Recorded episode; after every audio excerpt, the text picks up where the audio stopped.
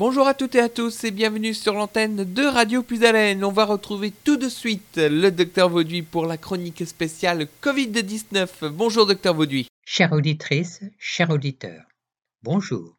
Comment allez-vous? Bien, je suppose. Nous abordons ce jour la problématique des soins médicaux non liés au Covid pendant et après la pandémie. Pendant le confinement d'abord. Une constatation. Les urgences cardiologiques, infarctus du myocarde, baissent de 50% dans les admissions des urgences hospitalières. En France, il y a 10 000 cas par an. En Île-de-France, il y a un doublement des arrêts cardiaques en dehors de l'hôpital pendant le confinement, beaucoup de décès à domicile. Les accidents vasculaires cérébraux des AVC chutent également de 50% d'hospitalisation. En France, il y a chaque année 12 000 accidents vasculaires cérébraux. Les urgences chirurgicales sont également en baisse, appendicite, occlusion, hémorroïdes, urgences traumatologiques. Les complications du diabète sont sous-estimées. La prise en charge des cancers sont négligées. Négligence dans la poursuite du traitement, des soins des explorations complémentaires. Les gens demandent à différer également la chirurgie. On a donc constaté une baisse des admissions aux urgences pour les infarctus du myocarde, les AVC, les urgences chirurgicales. Mais on, mais on constate également une baisse des consultations chez le médecin généraliste, baisse estimée à 30% il en est de même de la baisse des consultations chez les spécialistes, 30% également, sauf pour les pédiatres et les psychiatres. Essayons de voir pourquoi il y a une baisse des accueils d'urgence pour les maladies en dehors du Covid, pourquoi il y a une baisse des consultations en ville? Il n'y a pas de raison qu'il y a moins d'infarctus, qu'il y a moins d'accidents vasculaires cérébraux, qu'il y ait moins de cancers. Analysons la situation. Quelles sont les motivations pour que les personnes souffrantes ne demandent pas recours aux soins médicaux en dehors du Covid-19 Il y a d'abord une hésitation des patients à demander des soins en renonçant à une consultation par crainte de contracter le Covid-19 auprès d'autres malades, surtout en milieu hospitalier. Le fait la distanciation physique, la personne, la famille ou les proches ont moins appelé l'intervention médicale. Ils ont peur également de déranger les professionnels de santé sursollicités. Et il faut avouer qu'il y a une difficulté à joindre les numéros d'appel d'urgence car ces services sont souvent surchargés. Nous passons maintenant à l'après-confinement.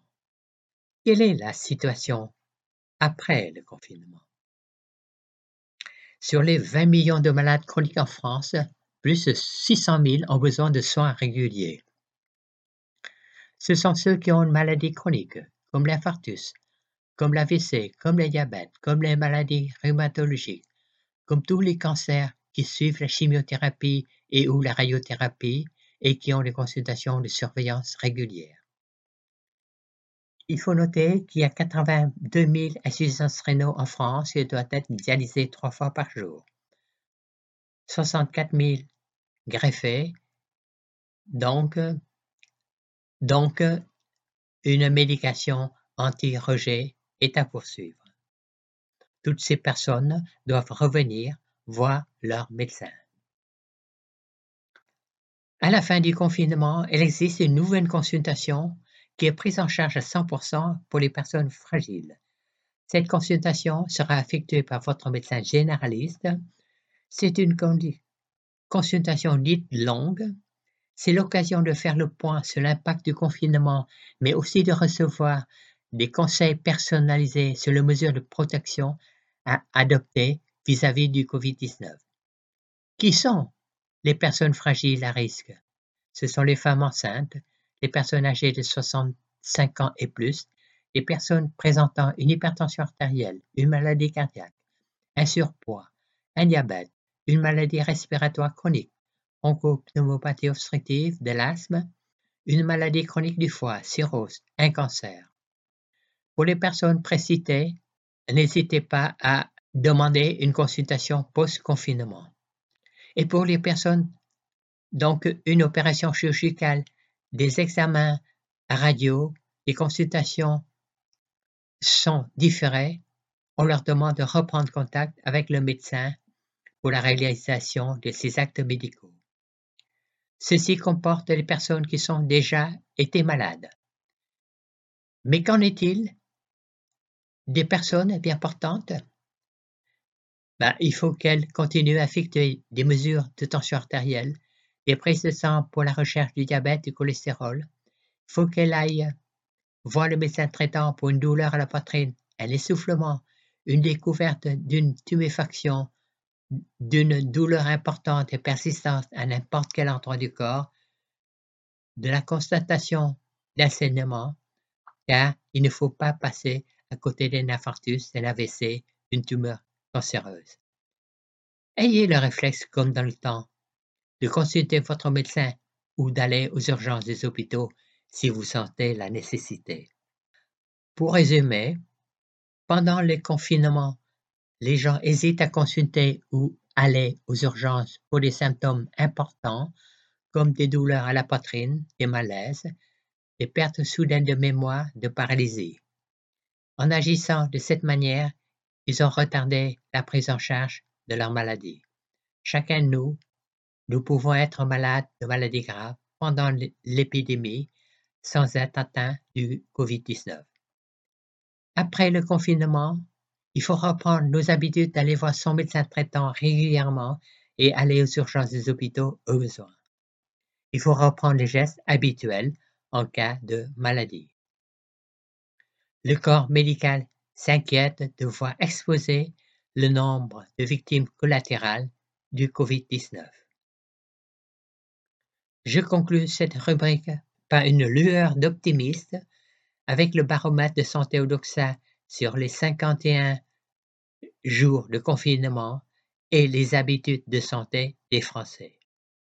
Concernant, disons, les mauvaises pratiques des Français, l'alcool, tabac, eh ben, la part des Français qui assurent boire de l'alcool de façon régulière ou occasionnelle diminue de 6 points. On retrouve la même tendance pour les fumeurs avec une diminution de 4 points. Diminution également de 3 points sur la consommation de la nourriture grasse et sucrée. Ce sont là des bons points. Doit-on voir le fait de boire, de manger, de fumer davantage comme des comportements de dimension sociale? Avec un dérapage, 36% des Français ont pris du poids durant cette période, en moyenne un peu plus de 3 kilos. Mais à l'heure du bilan de cette période inédite d'isolement, 8 Français sur 10 ont l'intention de prendre davantage de leur santé à l'avenir. Nous arrivons au terme de l'émission. Permettez-moi de vous rappeler que cette rubrique est, dans les, sur les antennes de Radio Plus Haleine les lundis, mercredis, vendredis à partir de 10h30 vous pouvez me poser des questions en me laissant un message sur mon adresse mail du Club Cueil Santé de Noyon, cario référent, en un seul mot, arrobase, cœur et santé en un seul mot, tiré du 6, noyon.club. Merci de votre écoute. À la prochaine émission. Portez-vous bien. Au revoir.